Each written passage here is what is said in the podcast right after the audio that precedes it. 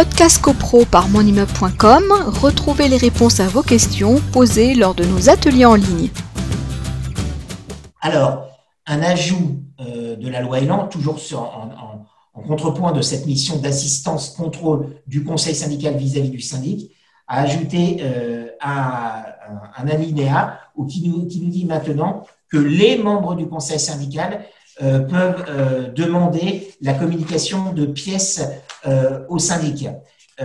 ça, c'est une, nouveauté, puisqu'avant, il fallait que le conseil syndical délègue à des membres du conseil syndical la, euh, possibilité de demander telle ou telle pièce euh, au syndic. Aujourd'hui, les membres du conseil syndical peuvent euh, aller demander des pièces au syndic. Donc, individuellement, il y a un rôle qui est tenu par les membres du conseil syndical. Ce qui peut représenter un intérêt puisque souvent, on est interrogé par des membres du conseil syndical en disant j'ai été élu au membre du conseil syndical, j'ai appris que des réunions du conseil syndical euh, ont lieu auxquelles je ne suis pas euh, convié, euh, j'ai l'impression ou alors j'ai la certitude que des décisions sont prises au sein du conseil syndical auquel je ne participe pas.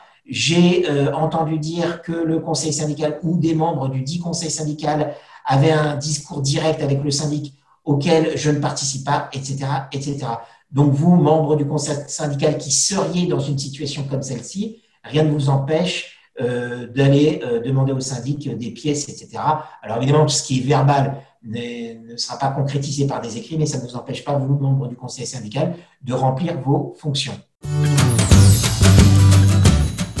Podcast CoPro par monimmeuble.com, retrouvez les réponses à vos questions posées lors de nos ateliers en ligne.